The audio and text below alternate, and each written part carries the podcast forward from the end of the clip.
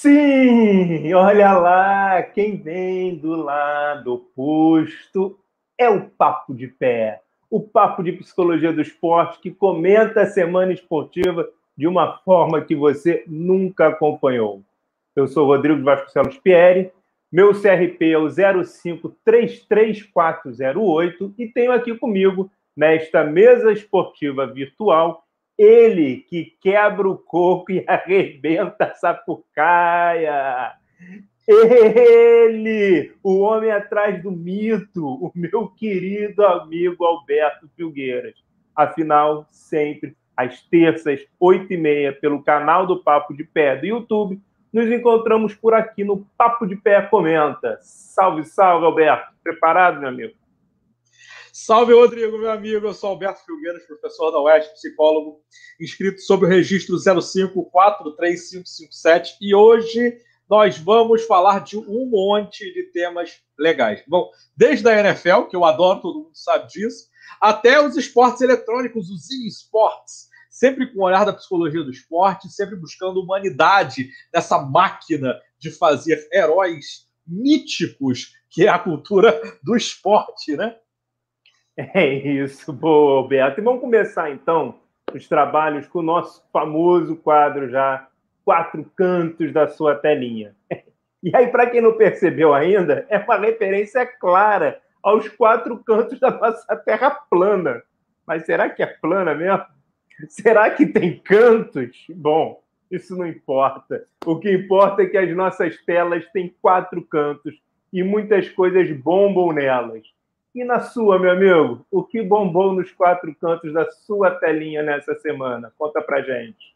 Você fez um monte de boas perguntas, né, meu amigo, dessa vez, né? então, assim, na verdade, eu vou trazer uma coisa que bombou nos quatro cantos da minha telinha e provavelmente de todos os nossos espectadores, todas as pessoas que são queridas e que geralmente estão aqui conosco no Papo de Pé, provavelmente só na minha mesmo, né? Enfim, é, porque, na verdade, é uma modalidade muito específica de esportes eletrônicos que eu acompanho há muito tempo. Né? E, e, nessa semana teve uma das etapas do circuito mundial profissional de Magic Arena. Então, é esse, esse é o, essa é a modalidade de, de, É um jogo de cartas, mas que se assemelha ali com xadrez, enfim, tem vários aspectos diferentes. E, e teve uma finalíssima sensacional, pelo menos para mim, entre a Alton Burchett e o Bray Berkeley, o Brad Berkeley. É, mas não é da final ou do título do Brad que eu quero falar aqui. Na verdade, por que isso bombou nos quatro cantos da minha telinha?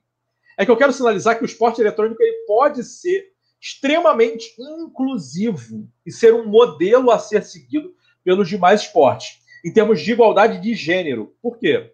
O Magic é um jogo semelhante ao xadrez, né? É um jogo de cartas, que existe raciocínio lógico, enfim mas ele não carrega o mesmo ranço machista que o xadrez carregou ao longo da sua história. Com isso, há diversas jogadoras no, é, profissionais do sexo feminino, enfim, elas jogam ali no circuito mundial, e elas jogam de igual para igual com os jogadores de sexo masculino, na, no mesmo torneio. Não tem torneios com naipes diferentes, como tradicionalmente os esportes têm. Né? Isso é bem interessante. E, na verdade, a presença da Alton Burchett na final me fez lembrar que a Alton é uma mulher transgênero e que se mantém em alto nível há alguns anos e provavelmente ela será eleita a melhor jogadora de 2020 por causa dos seus resultados. Então, assim, lembrando lá o, o Gambito da Rainha, que é a série da, da, Netflix, né, mas sem o machismo desse ambiente do xadrez, né, muitos ídolos dos jogadores de Magic são mulheres trans e cis. Então, Rodrigo, assim, você acha que o fato de ser um esporte eletrônico facilita na hora de incluir as pessoas com diferenças de gêneros dentro de um mesmo torneio ou você acha que essa é uma especificidade do Magic? O que você acha? Rapaz, é, eu, eu, tenho visto cada vez mais esses novos esportes né, quebrando paradigmas. Isso é, isso é uma verdade, assim, isso é uma questão. Só que eu, pelo que eu vejo do pessoal que trabalha, os psicólogos que trabalham no mundo eletrônico, eu vejo que existe ainda um, um, machismo muito grande, quando, por exemplo, a pessoa, dependendo do jogo, eu acho que tem muita questão do jogo ali, se a pessoa se apresenta com um nome feminino, acontece muito assédio. Eu mesmo tive uma aluna numa das universidades que eu dei aula, que ela era gamer, ela jogava, e ela me falou, foi ali que eu descobri, ela me falou que ela não botava o nome dela, assim, porque ela não conseguia jogar. Ela botava tantas e tantas vezes o nome dela e todas as vezes tinha assédio, tinha questões.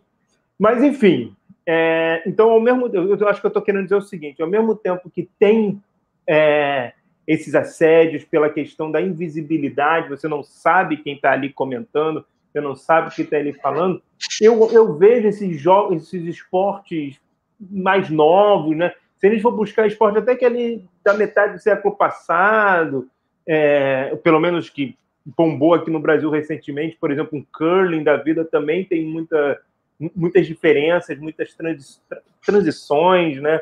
Tem um jogo que eu estou esquecendo o nome agora, mas é um misto de um basquete e que aí os times são com homens e mulheres, enfim, os times independentes do gênero é, é composto ali.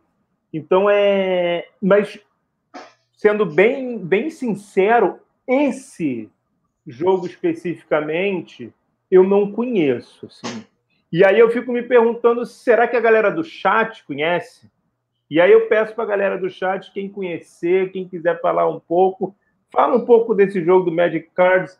E, Alberto, enquanto a galera vai respondendo, você pode explicar um pouco para a gente, para nós, sobre esse jogo? Na verdade, Rodrigo, ele é um jogo muito interessante. Eu, eu particularmente jogo esse jogo desde 2001, Estão quase 20 anos jogando, né? É, eu, já, eu já beirei ali o profissionalismo nesse jogo, por incrível que pareça. Na verdade, ele é um jogo de cartas, foi inventado em 1992 por um matemático, Andrew Garfield. É, e ele tentava misturar elementos de RPG, né, essa, um jogo RPG, né, elementos de mundos fantasiosos, com elfos, goblins, enfim, etc., num jogo que funcionava a partir de uma probabilidade de combinações de cartas e que você atacar, você ataca e se defende em relação ao seu adversário. Eu acho que as pessoas vão ter como melhor referência é, aqueles, obviamente, que assistiram e que tiveram contato, aquele é, anime Yu-Gi-Oh!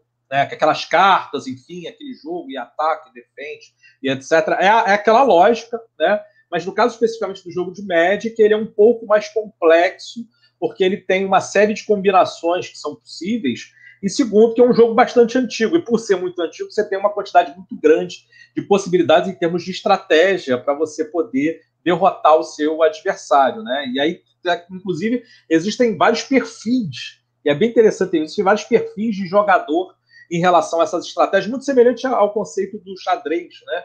Que você tem um jogador que é mais agressivo, que joga melhor com a branca, tem um jogador que é mais, é, é, é, mais conservador, que é mais defensivo, então tem todos esses aspectos, então é um jogo muito complexo. É muito curioso porque é, é eu conheço diversos jogadores profissionais de Magic, eu já estou no Magic há muito tempo, eu conheço muitos, tenho muitos amigos na, na, na, na no meio, e muitos deles também são mestres enxadristas. Né? Então, além de serem jogadores, eles também são mestres. Então, é uma coisa que tem muita afinidade. São duas, duas modalidades esportivas que têm muita afinidade. Então, é uma espécie de xadrez é, com cartas. Né? Seria, seria assim, e com desenhos e ilustrações muito bonitos, diga-se de passagem. Eu que gosto de arte, os desenhos e ilustrações são muito bonitos. Né? Então, é isso.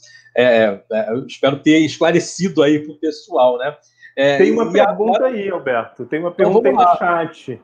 É, Opa, é, é, vamos lá. Marcel escreveu o seguinte. Eu Vai. gostaria de começar respondendo, Alberto, depois de passar a bola. Por favor. Marcel manda, respondeu manda. o seguinte: O que vocês acham da crítica que algumas feministas fazem sobre a mulher ser sexualizada? Ele falou: Jô muito dos jogos deve ser no mundo dos jogos.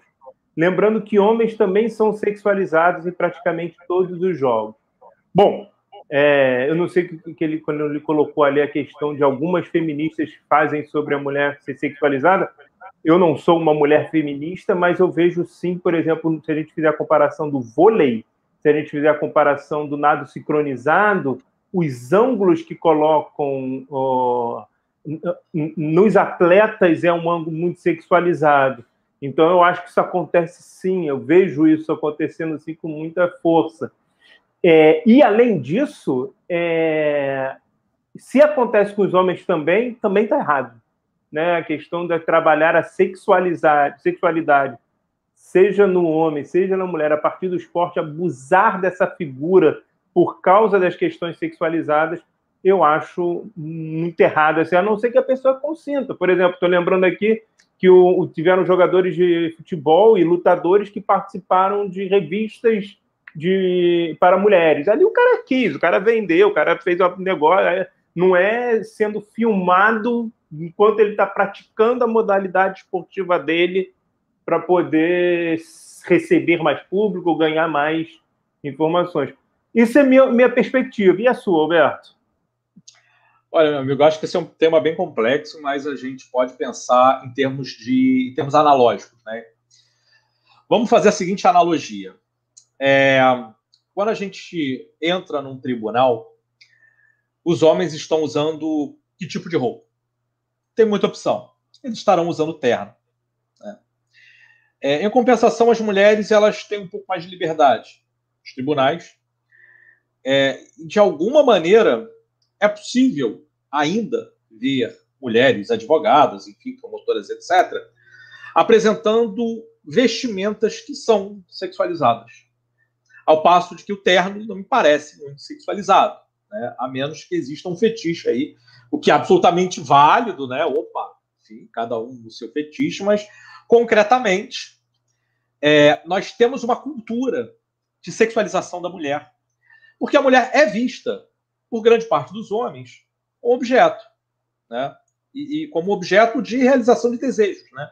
Eu tenho um desejo, eu quero realizar esse desejo, e eu uso uma mulher para realizar esse desejo. Não é à toa que dizem que a profissão de prostituta é a mais antiga do mundo, ao passo que a profissão de prostituto ela é rara, né? Quer dizer, a gente não vê muitos por aí zanzando, né? Enfim, quem faz é, quem faz o ponto na, na Avenida Atlântica, na, na, na Vieira Soto, enfim, nas, nas avenidas pelo Rio de Janeiro e pelo Brasil, não são homens, né? A sua grande maioria são as mulheres. Então, as mulheres são objeto de sexualização, elas são objeto desse desejo masculino e principalmente objeto no sentido de é, é, é, desumanização dessas mulheres. Isso é muito importante da gente compreender, porque é, é, a partir do momento que você trata essa mulher apenas como um objeto de desejo, ela deixa de ser um ser humano. Ela passa a ser somente objeto. Né? Faz sentido, não? Sim. Quando a gente observa isso nos esportes de um modo geral, existe sim uma proporção muito maior de sexualização dos uniformes, dos ângulos das câmeras, como você mesmo citou, das fotografias, das mulheres mais sexualizadas em comparação aos homens. Vamos pegar das aí. Das próprias matérias, né? Das próprias chamadas jornalísticas. Das próprias, das próprias exatamente. Matérias. Exatamente, esse é meu ponto. Se você for observar, por exemplo, o vôlei de praia, as mulheres usam biquíni, os homens usam o quê? Bermuda e camiseta. Onde é que eu estou sexualizando o homem? É. Agora, biquíni? Por que, que elas precisam usar traje de banho? Né? Pouquíssimos esportes, basquete. Basquete, ok. Ok, a gente consegue ver no basquete menos sexualização da mulher. Menos. Eu não falei não há. Eu falei menos sexualização da mulher. Né? É, só que isso acontece em praticamente todos os esportes. Esse é o ponto. Talvez assim, quando a gente for pensar ah, ok, existe sexualização do homem também aonde? Na natação. Ah, pode até ser na natação, porque é a roupa de banho. Né? Ambos estão usando traje de banho. É, mas na primeira oportunidade que surgiu, os homens aproveitaram a oportunidade para não usar uma traje de banho e usar aquele colã que, que foi inclusive proibido, etc, etc. Né? Porque então, assim, melhorava o rendimento, né? Porque melhorava o rendimento, enfim, porque tinha coisa do atrito com a água e tal. Então, assim, o meu ponto, e a gente precisa estar muito atento a isso, né? É que quando as pessoas falam, eu, eu costumo dizer sempre isso, né? É, onde há fumaça, há fogo. É, ou minimamente carvão em brasa. Pode até ser que não seja uma labareda, mas carvão em brasa provavelmente tem. E no final das contas, se a gente for pegar proporcionalmente, é muito claro que é, as mulheres são sexualizadas e são usadas como objeto para vender marcas esportivas. Isso talvez seja o ponto mais grave. Você usa a sexualização da mulher para vender marca esportiva, para vender produto, mercadoria, né? É, isso tem a ver com o mundo machista em que nós vivemos, um mundo que gera essa diferença é, em relação aos gêneros. Isso é grave, isso é um problema que a gente precisa tratar como sociedade, e a gente precisa entender que é, o corpo é de cada um, cada um escolhe a maneira como lidar com o próprio corpo, é, e não pode ser algo impositivo da modalidade ou do patrocinador. Né? Esse Sobre é essa questão cultural, trazendo o que a Margarete falou, acho que ela, vocês concordam, que ela fala boa noite, dialogando com sua fala, professor Alberto. Atribui esse comportamento tipicamente, esse comportamento tipicamente hétero, cis, normativo, eurocentrado, que é o que nos influencia, que é onde a gente está inserido, essa nossa questão ocidental aqui. Mas eu achei legal, sabe, porque a gente não tinha preparado essa temática, veio do chat, então toda a galera do chat coloca a temática que vocês quiserem, que nós vamos dialogar e vamos trazer a nossa perspectiva, a nossa visão científica e não uma visão achismo, né? Uma visão com embasamento, com estudo, com muita. Para quem quiser saber um pouco mais dessa questão no esporte, é, eu indico o livro Psicologia Social da Kátia Rubio e da Juliana Camilo. Tem capítulos ali que trabalham muito nessa pegada, o capítulo da Driss e tantas outras pessoas assim. Mas vamos seguir o nosso barco, Alberto, que tempo urge. Vambora, é... meu amigo. Agora, olha só. Antes, é. obviamente, a gente vai seguir o barco, né? Só que antes da gente seguir o nosso barco, deixa eu só fazer uma observação aqui. É, eu estou muito feliz hoje, porque estamos completando 10 programas no ar, né? 10 programas ao vivo, meu amigo. Então, isso merece minimamente uma lembrança, uma celebração. Parabéns, Rodrigo, pelo, pelo nosso décimo Papo de Pé. Comenta. E vai ser um. Já já a galera vai saber, vai ser um décimo papo de pé com despedidas, ou um até logo, ou um até breve. Sei, sei, sei, né? Então vamos lá. Agora eu quero saber o seguinte de você, meu amigo. O que, que bombou nos quatro cantos da sua telinha? Tá, vamos lá, vamos lá.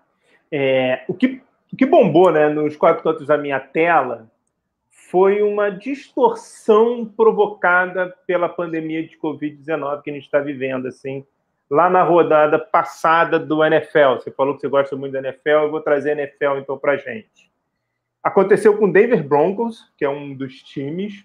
O quarterback Jeff Drixel testou positivo durante a última semana e virou desfalque, já que ele testou positivo para o duelo seria contra o New Orleans Saints.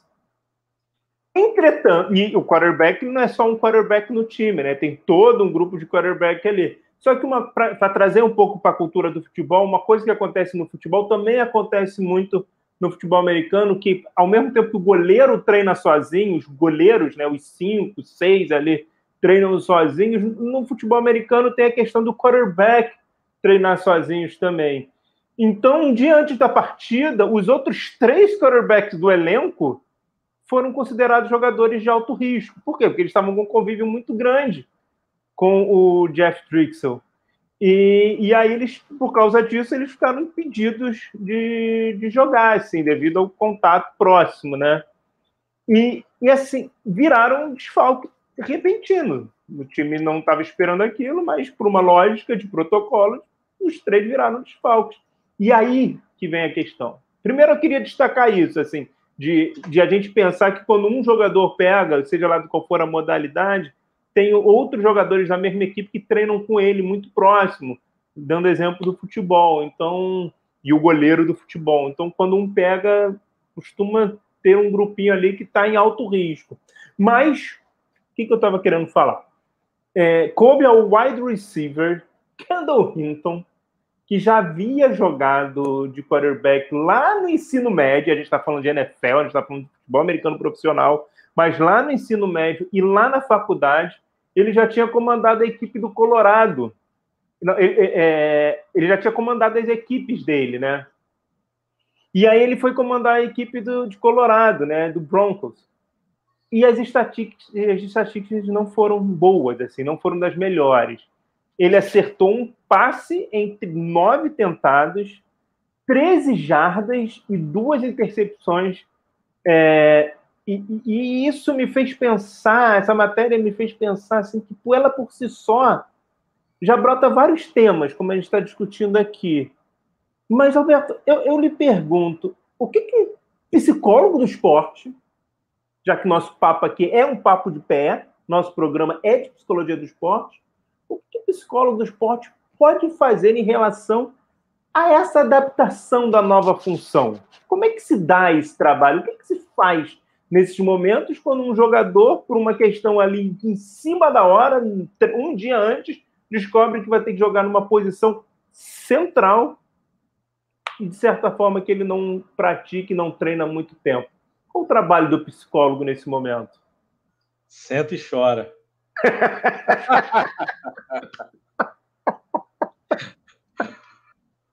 ah, meu amigo, essa é uma questão bem complicada, né? Bem, bem complexa, porque assim, no final das contas, o nosso trabalho vai ser um trabalho de contenção de danos, né? Assim, é, o, final das contas é isso, porque a verdade concreta é que existe especialidade no esporte. É a mesma coisa que você dizer para um jogador de linha que ele vai jogar de goleiro. No futebol profissional, imagina, na Série A, todos os goleiros foram contaminados, sobrou os goleiros do Mirim e do Pré-Mirim. E aí você vai fazer o quê? Você vai virar para o jogador de linha e falar, amigão, é você. É contigo. É contigo aí, entendeu?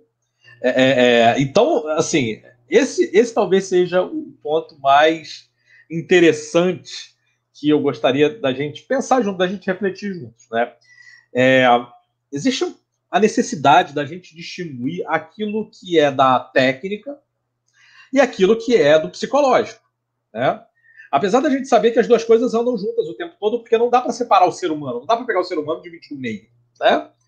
Mas no final das contas, existe especialidade. E ao existir especialidade, também existe é, é, especialização técnica numa determinada função. Por melhor que seja o psicólogo, ele não vai uma varinha de condão bater na cabeça do atleta e fazer com que ele magicamente comece a jogar bem numa posição em que ele não tem a proficiência técnica.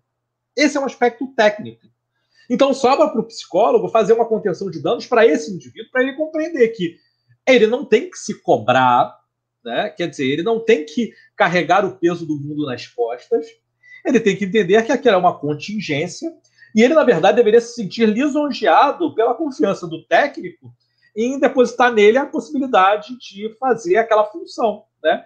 Consciente, obviamente, de que ele vai errar, porque o nível dos jogadores que estão jogando contra ele é um nível absolutamente distinto do que ele sonhou na faculdade ou ao longo da sua trajetória acadêmica. Né? Lembrando que, assim, independente da, da, da qualidade dos times é, universitários americanos, existe uma diferença abismal com os jogadores profissionais. Né?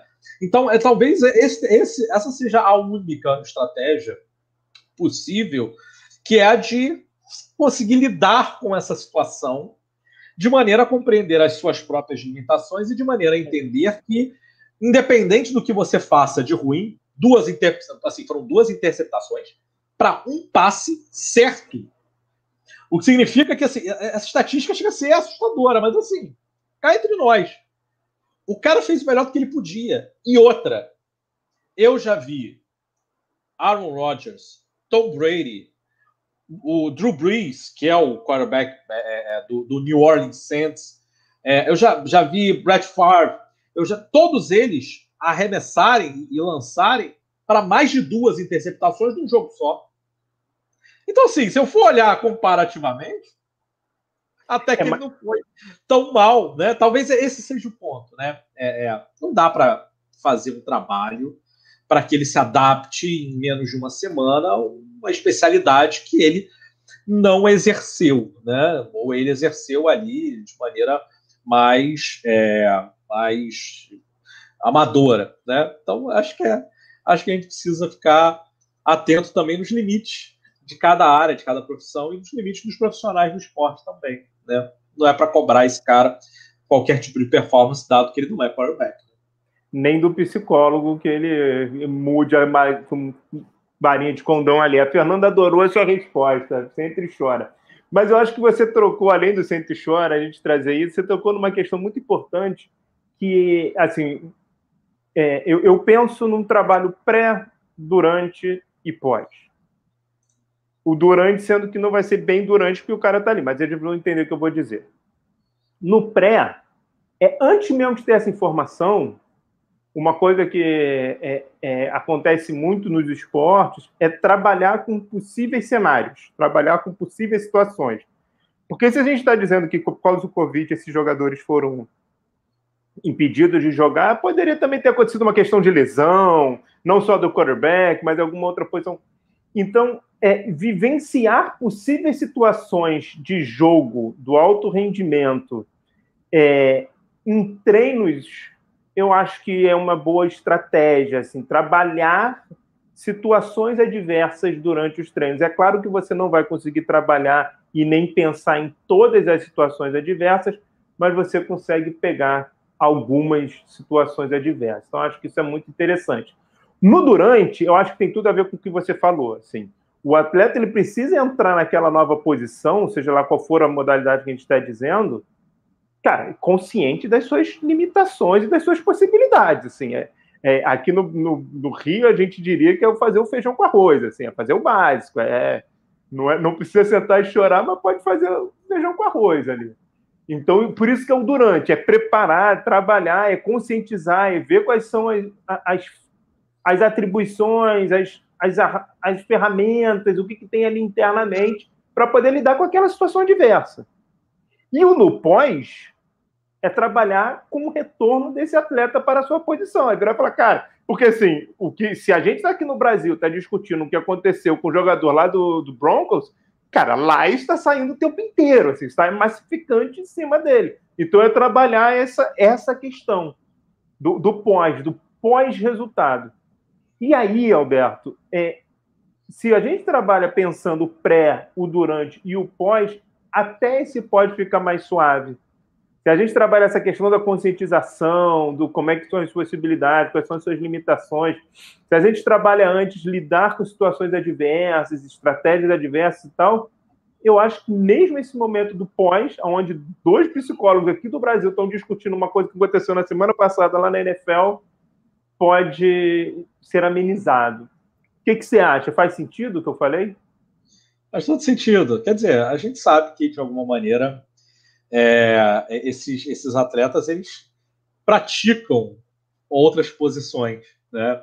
É, é, um, dos primeiros, um dos primeiros contatos que o meu laboratório teve na prática da atividade extensionista, faz parte da atividade universitária, foi com o futebol americano, com um time daqui do Rio de Janeiro, que jogava futebol americano de areia. É, e óbvio que jogadores de diversas posições brincavam de lançar a bola um para o outro, da mesma forma como provavelmente nos aquecimentos. Isso acontece na NFL. É, talvez o ponto seja exatamente essa questão do, do todo. Né? São quatro jogadores para uma posição titular. São quatro. Da mesma forma como goleiros, geralmente são quatro. Né? Então, assim, é algo que é impensado em qualquer outro cenário. Você falou lesão. Quatro se lesionarem, quatro. Fora que geralmente você tem as ligas, é, é, da mesma forma como a NFL, a, a, a, a NBA também tem. Aqui no Brasil a gente tem o, o, o Sub-23, que são os aspirantes, ou então o Sub-20. Você, você tem ali peças possíveis, potenciais peças de reposição, para uma, duas, três lesões. São quatro. Cara, os quatro. Mas sabe o né? que acontece? Então, assim, é, é, é, na minha visão, é claro que, é claro que eventualmente coisas podem acontecer, né? Da mesma forma como, por exemplo, um jogador pode ser. Você pode ter feito as três substituições e ter que. E o goleiro se lesionar. É, exatamente. E aí o jogador de linha tem que ir pro gol. Né? Esses cenários, a gente sabe que eles são reproduzidos. Quando, quando, quando o pessoal faz rachão no futebol aqui, quem vai para o gol geralmente são esses jogadores que têm mais essa, essa pegada, essa aptidão, né? Esses jogadores de linha que têm mais essa aptidão e tal. Então, existe esse aspecto, é, mas há certas coisas que são absolutamente impensáveis. Né? E aí, essas coisas que são impensáveis, eu, eu, eu, tenho lá.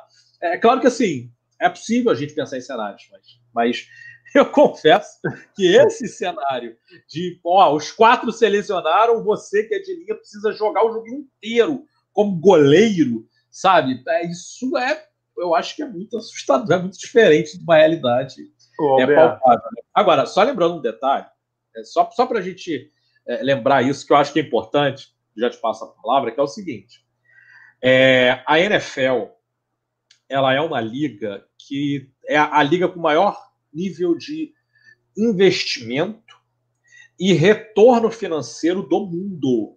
Tá? Então não é qualquer coisa, né? É a maior do mundo, do mundo. Para vocês terem uma ideia, isso são dados de 5, 6 anos atrás. Certamente já é outra coisa, já é outra realidade para a NFL. Mas há 5, 6 anos atrás, a NFL levantava sozinha 10 bilhões de dólares ano, sozinha. Só aqueles times faturavam 10 bilhões de dólares. Isso, comparativamente, vocês terem uma ideia, segundo colocado ali, que era a NBA, girava em torno de 3 bi. Então, o que eu estou falando, se você juntasse todas as ligas, as principais ligas de futebol, nosso futebol, nosso soccer, né? Nosso futebol, se a gente juntasse as principais ligas de futebol do mundo, não chegavam a metade do que a NFL tinha de faturamento. Por que, que eu estou sinalizando isso? Porque você acha mesmo, enfim, na verdade a nossa, a nossa audiência acha que não vai ter profissionais da área da psicologia do esporte trabalhando diretamente com esses caras? Ah. Aí não, não, não só tem, cara. E assim, esse é um sonho que eu tenho, que eu adoro falar isso, porque é um sonho que eu tenho. Vai, então, eu assim, também, eu vou junto, hein? Eu vou tem, fazer parte dessa tamo equipe. Estamos juntos nessa. Eles têm um, um, um, departamento de saúde mental, que geralmente tem dois psiquiatras e três psicólogos trabalhando. Né? É Especificamente no caso dos times da NFL, desses times tops da NFL, eu, eu tive, consegui ter contato com alguns desses psicólogos, né? É, e concretamente, assim, é uma equipe funcionando para esses jogadores, né? Então, assim, essa é a grande vantagem é, do, do, essa é a grande graça, né? Na minha visão, essa é a grande graça da, da NFL. Ou seja, mesmo sabendo que o cara tinha ali três profissionais de psicologia do esporte, mais dois psiquiatras, mais o técnico, o treinador de quarterbacks, o treinador do, do, do principal, o treinador da linha ofensiva, o treinador do, dos atacantes lá, do time ofensivo. Aqui. O cara tinha um, nossa senhora atrás, né? E mesmo assim, foi brabo. Foi, é brabo demais. Nossa ô, Alberto. É... fala, meu amigo duas coisas que você, que você, falou. Uma é em relação. Na verdade, eu vou focar mais nessa por causa do nosso tempo. Você falou que uma situação tão imaginável, assim, tão difícil assim de acontecer.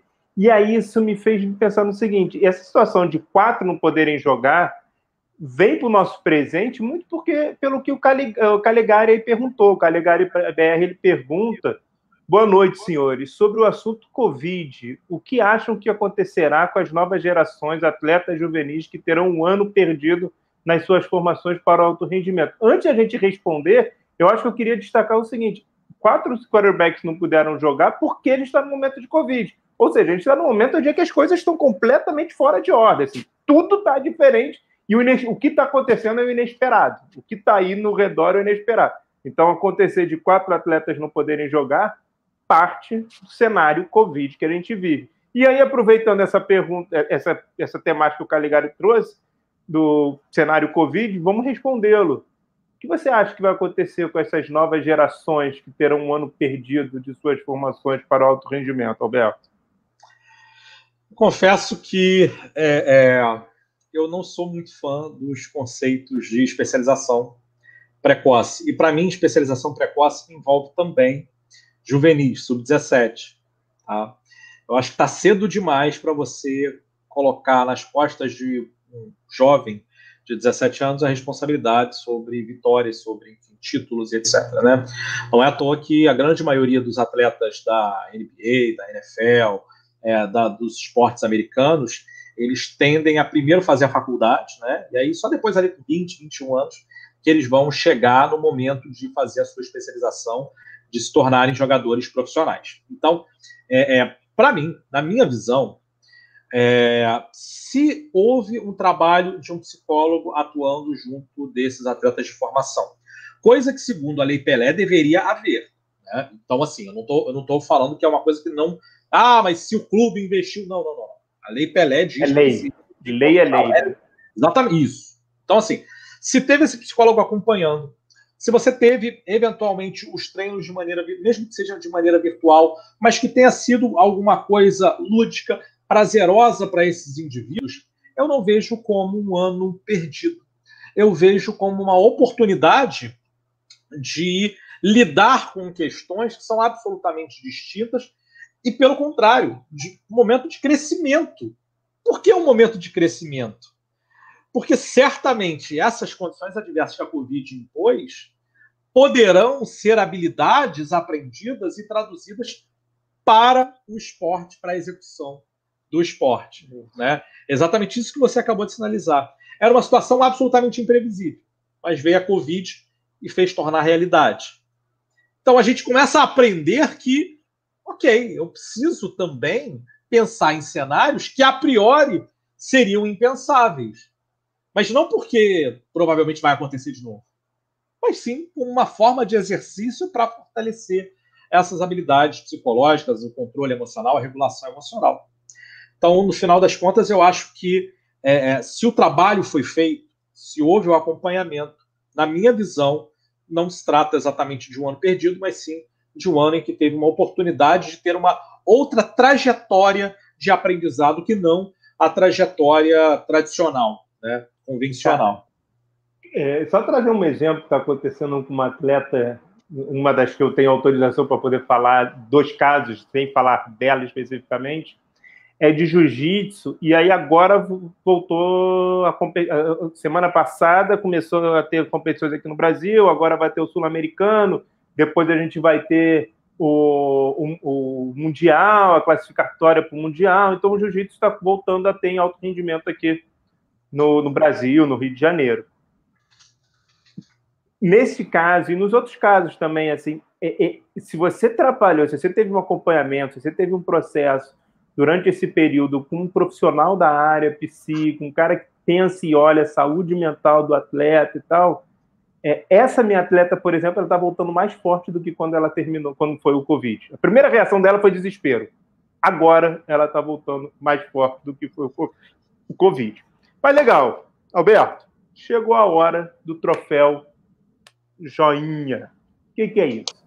Se você que está aí, tem esse pessoal falando que está assistindo pela primeira vez, se você está curtindo o Papo de Pé, se você participa, se, se, se, te interessa né, de continuar nos acompanhando todas as terças às oito e meia no YouTube, com transmissão para todo mundo, não deixe de dar a sua curtida. Na verdade, além de curtir, se você puder e realmente gostar da gente, aproveite e dá o seu follow, já que a gente está falando de NFL, dá o seu follow Siga a gente no YouTube. E se você acha que a gente merece, compartilhe, bota a galera aí para assistir. Porque aqui o seu troféu joinha é o que mais vale para a gente. Alberto, acho que você separou alguma coisa aí do pessoal do chat. Você trouxe alguma coisa? Tem alguma coisa para pescar aí, meu amigo? Olha, tem, tem duas observações aqui que eu achei bem interessantes, né? A, a primeira delas veio do Caio. O Caio, ele, ele se posiciona, enfim, de maneira bastante clara aqui em relação ao nosso papo aqui sobre a sexualização das mulheres. Ele fala o seguinte: ele simplesmente não vê a sexualização dos homens é, nos jogos, né, a, a não ser para exaltar características de força, agilidade e coragem, né? Ou seja, uma espécie de modelo a ser seguido pelos outros homens. Ao contrário das mulheres, que a gente está falando somente da exaltação da beleza física acima de todas as outras características, né? Então, eu achei bem interessante essa visão do, do, do Caio e, e, e, de fato, faz muito sentido. Ou seja, mesmo quando você está, de alguma maneira, exaltando as características do homem, você está exaltando essas características para que outros homens possam consumir essa ideia ou esse ideal, né, de, de e não para sexualizar para que as mulheres se sintam é, é, atraídas. Né? Então, ou seja, o homem como o centro do entretenimento no esporte. Né? Não é à toa que a maioria das pessoas que geralmente é, é, por aí mesmo que a coisa acontece, né? É, e aí eu fico, acho muito legal que é, é a, a, observação foi bem pertinente dentro daquilo que a gente falou. Eu acho né? que sim, então, eu acho feliz que sim.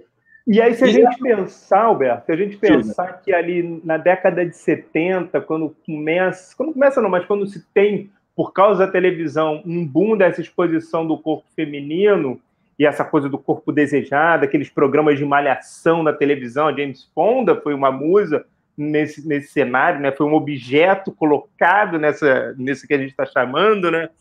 É, aquilo fez muito mal para muita mulher. Porque muita gente buscava ter aquele corpo, porque era o que se transmitia como corpo idealizado, que era se, eh, se transmitia como corpo desejante. E, cara, aquilo ali fez muito mal. Aquilo ali cresceu muito a, a, a, a venda de, de, substâncias nocivas ao corpo, aquilo ali foi um período muito complicado. Então, assim, muito bom o Caio ter trazido essa questão, assim, muito, muito importante a gente voltar a essa temática.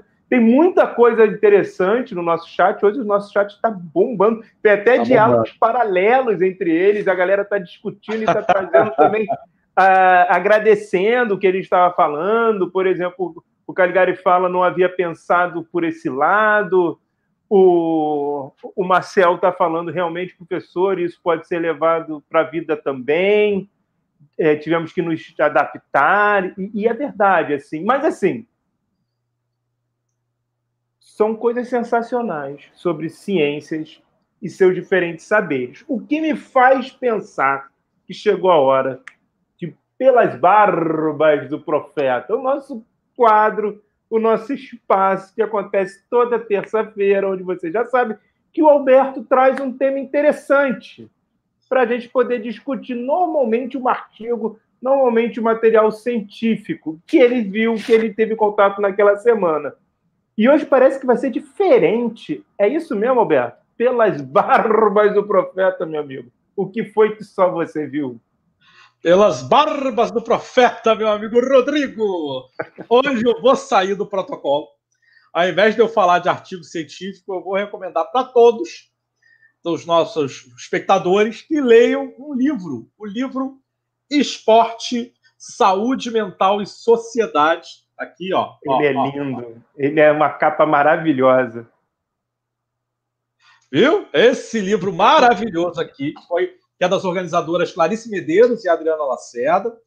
Tanto eu quanto você escrevemos capítulo desse livro, né? mas a, o fato é que a organização ela está primorosa. Né? Por isso que eu estou aqui recomendando o livro. Então, há diversas, diversos temas que versam sobre os aspectos do bem-estar e do cuidar, né? o adoecimento mental e psicológico de atletas, e mais um monte de coisas que podem eventualmente atrapalhar a saúde mental, como, por exemplo, lesão, doping, concussão, violência sexual, racismo, solidão, quanto também formas de ajudar nesse livro também tem. Então, são intervenções, equipamentos, pensamentos, formas de você tentar ajudar. Então, o livro está disponível pela editora Pazavento, né? e é uma obra que merece a leitura carinhosa por todos aqueles que amam o esporte e a saúde mental. E eu queria aproveitar e perguntar aí para o Rodrigo, não só o que ele achou do livro, né?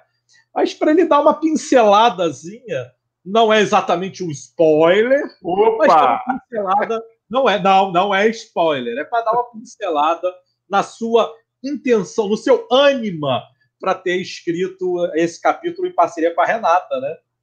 Cara, primeiro é o seguinte, sentar e escrever com a Renata é a coisa mais fácil do mundo, né? Ela é de uma é potência, ela tem uma qualidade de escrita que fica fácil para qualquer um. E o que, que a gente queria falar nesse capítulo? Você falou, abriu esse espaço, agora eu fiquei com. Agora eu quero, eu quero, eu quero, falar, agora eu quero falar também. É, o que, que a gente tentou fazer? A gente é, é muito comum, é tudo bem que a galera da psi esportiva, da PE, quando a gente agora quando a gente vai para congressos, por exemplo, um ENEP, um Abrapesp, um EUPERJ, a gente já não vê que é só esse discurso maçante.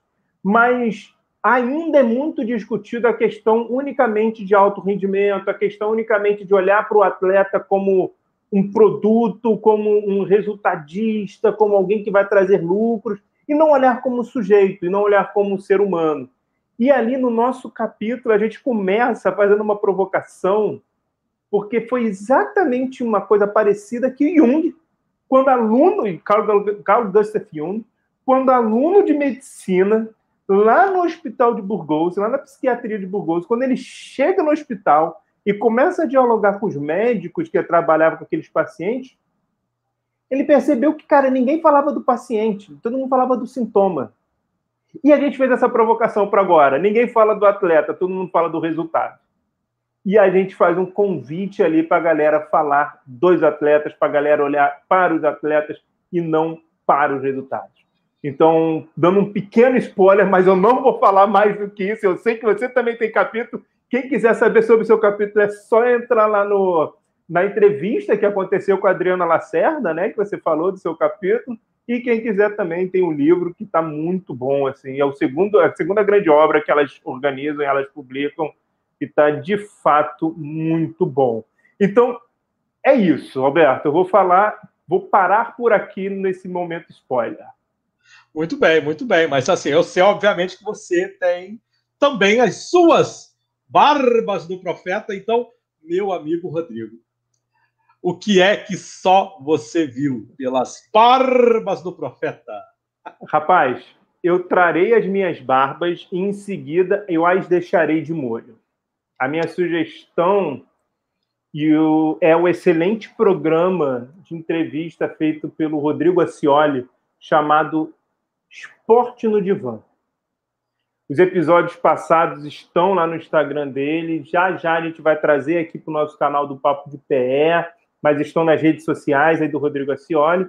E ele traz entrevistas tão interessantes, mas tão interessantes, que eu, e agora fico o aviso, decidi tirar umas férias e o convocar para o meu lugar. Isso se você me permitir, Alberto, porque quem manda aqui é você. Você conhece o esporte no divã? Você permite que o Rodrigo me substitua por um período aqui contigo no Papo de Pé Comenta? Sabe qual é a vantagem disso? Que eu não vou precisar trocar o nome na hora de escrever o roteiro, entendeu? E é ele tem barba.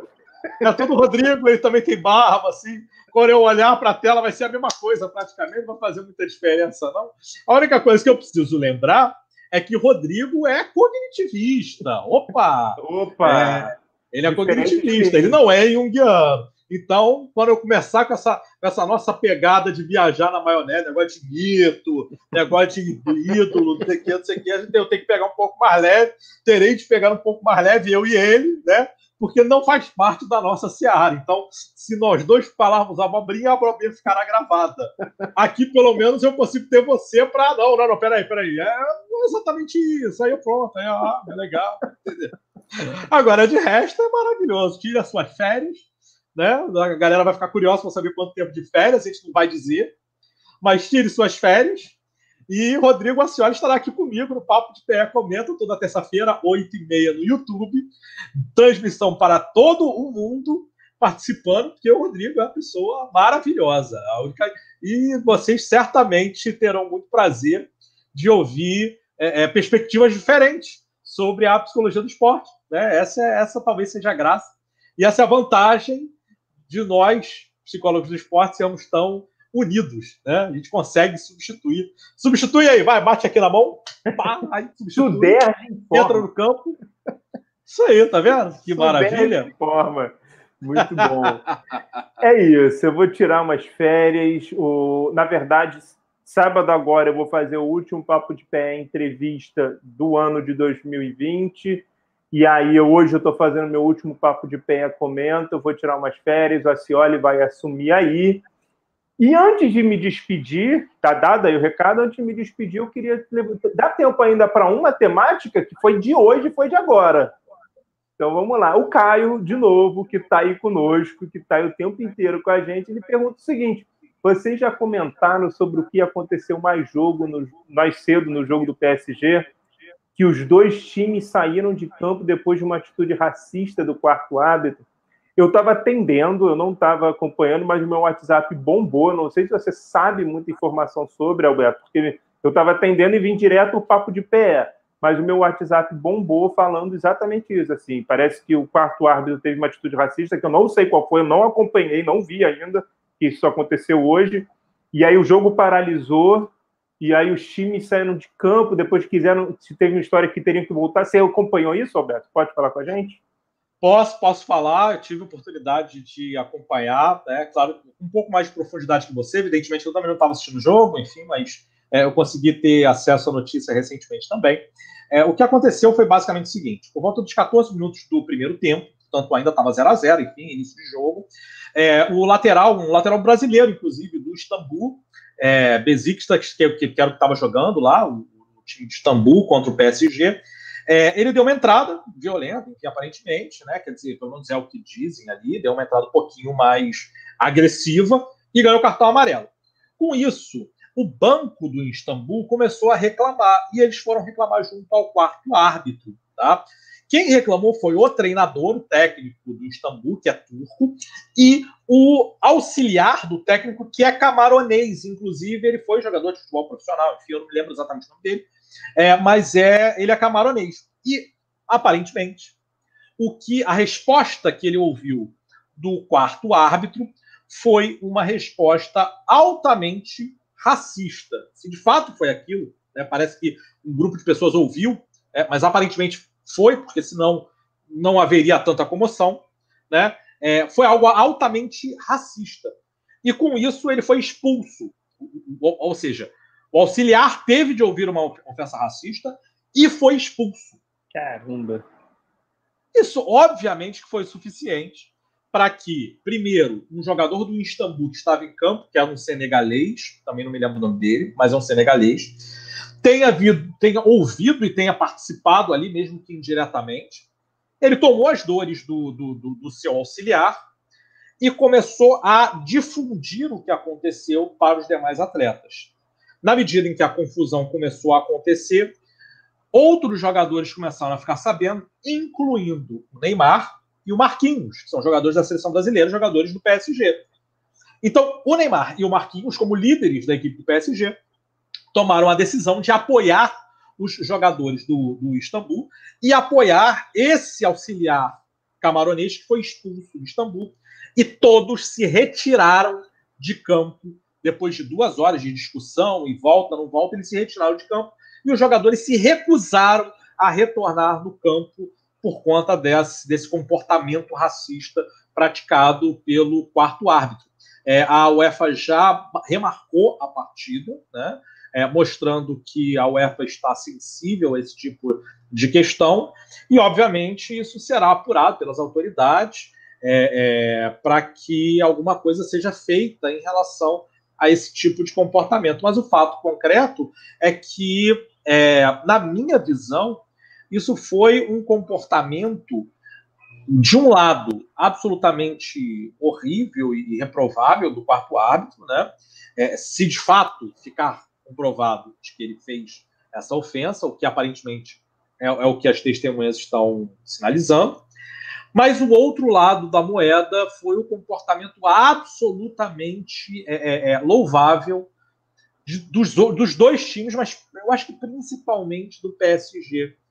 Porque quando você olha para o seu adversário e você é capaz de ver a humanidade do seu adversário, você apoia o seu adversário porque você sabe que no final das contas não é uma questão de, de jogo, de disputa, é uma questão de humanidade, né? E, e que o esporte ele está, assim, independente do esporte ser uma coisa importante, o esporte certamente está abaixo ou aquém da nossa humanidade, da nossa dignidade, né? É, a empatia como... também está dentro do esporte, também tem que ser considerada pelo esporte. Sim, Eu acho que esse comportamento é um comportamento extremamente empático. E assim, o, tanto o Marcel quanto o Caio estão falando sobre ter esse tipo de comportamento aqui no Brasil, se a gente tem ou não. Aí o Caio traz a questão de ser um tema não dito aqui. É, eu queria só destacar que, pelo menos na psicologia do esporte, nós temos pessoas maravilhosas que discutem essa teni, esse, esse tema. Neilton Júnior é um cara que fala muito lá do grupo da, da Katia Rubio, fala muito nessa temática. A Dani Muniz, aqui do Rio de Janeiro, discute muito essa temática a, a, a, muita gente, muita gente discute e trabalha essa temática aqui no Brasil. Então, eu acho que fala. Fica um convite, então, para as pessoas aqui do nosso chat e para as pessoas que têm interesse, né, é, as pessoas que assistirão mais tarde o Papo de Pé, comenta, né? Fica o convite para uma mesa redonda, um debate que aconteceu é, foi durante a nossa pandemia agora, enfim, se eu não me engano, foi maio ou junho, e aí agora não sei exatamente com exatidão o mês em que aconteceu, mas foi uma mesa redonda entre a Daniele Muniz, que é psicóloga Sim. do esporte, que trabalha com a questão da racialidade, é, e dois atletas espetaculares. Uma, uma membro da seleção brasileira de rugby, uma do, do seleção feminina, né? É, é, e outro que é jogador olímpico de vôlei de praia. É, então, assim, a gente teve aí duas pessoas, dois atletas profissionais é, discutindo o aspecto da racialidade junto com uma psicóloga do esporte. E isso está no, no YouTube e no Instagram da ASOPERS, que é a Associação de Psicólogos do Esporte do Rio de Janeiro. Então fica aí o convite para quem quiser acompanhar um pouco mais esse debate e principalmente compreender as nuances que estão envolvidas no aspecto do racismo no esporte. Eu acho que é importantíssimo que vocês assistam é, essa, essa mesa redonda da Daniele com esses dois e atletas. Traz a discussão no Brasil, né? Traz a discussão, sim, sim. Dessa discussão no Brasil.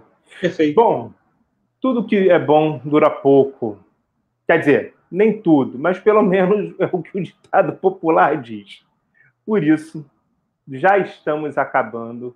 O nosso Papo de Pé Comenta de hoje, para finalizar, aquele quadro com o qual sempre fechamos nosso programa. Alberto, mande seu beijo no coração. Vai para quem? Ai, meu amigo, o beijo do coração de hoje vai para uma pessoa maravilhosa, professora espetacular no sentido mais estrito da palavra. Né? Toda vez que ela fala, ela dá espetáculo. Né? Uma pessoa que é hipersensível, que me faz sempre refletir sobre as questões de gênero, sobre as questões de raça e as suas transversalidades. Ler, ouvir e conversar com ela é sempre uma dádiva. Eu estou falando da professora Adriana Pereira, da PUC de Goiás, a nossa queridíssima Drix. Para ela, Drix, para você, vai meu beijo no coração de hoje. Você, Rodrigo, vai para quem o seu beijo no coração? Cara, é, meu beijo no coração, Alberto, é, vai um pouco com um tom de tristeza, assim. Não é à toa que eu estou vestindo essa camisa hoje, vocês vão ver. Tristeza e lamentação. A gente falou muito de Covid hoje. Essa semana, o esporte do Rio de Janeiro perdeu mais duas pessoas nessa guerra contra o Covid-19. Semana passada, o eterno presidente do Olaria, o presidente Pintinho, não resistiu e ontem um torcedor ilustre do Flamengo, o Eduardo Galvão, também perdeu a batalha contra o Covid. São duas pessoas que eu pude conviver assim de perto por alguns anos da minha vida, duas pessoas muito queridas que eu tenho e que eram cercados por pessoas às quais eu guardo muito afeto e admiração. Então, eu deixo meu beijo no coração para esses parentes e amigos dessas duas grandes figuras, tanto do presidente Pintinho como do Eduardo Galvão, figuras maravilhosas. Então, Matheus, filho do Pintinho, Gaúcho, Fernando, agora pela parte do Eduardo, Aline, André, Guilherme, Mariana e tantas outras pessoas que vivem o luto nesse momento por aí. Meu beijo no coração vai para vocês é um beijo no coração de despedida, que eu vou tirar uma semana, um mês, na verdade, mais ou menos, exatamente para poder respirar um pouco esse período que a gente está vivendo. É, o Alberto e o Rodrigo Acioli vão tocar o programa nesse período, então eu não podia deixar meu beijo de coração de forma diferente e vai para eles. Alberto, meu beijo no seu coração, meu amigo. Outro no seu, meu irmão. Bem, é isso então. O Papo de Pé Comenta vai ficando por aqui, desejando a todas e todos uma ótima semana. Se cuidem, o negócio está sério. E nos vemos, eu não, mas você, Alberto, Rodrigo Acioli, a galera que estiver aí no chat, na próxima terça-feira, às oito e meia da noite, aqui no, papo, no canal do Papo de Pé do YouTube, com transmissão para todo mundo. Galera do chat, hoje foi muito bom. Obrigado pela participação. Espero que quando eu, volto, quando eu voltar das minhas férias, vocês possam estar aí bombando, na verdade, triplicando mais ainda. Um beijo no coração para vocês. E é isso. Este foi o Papo de Pé. Comenta. Beijo.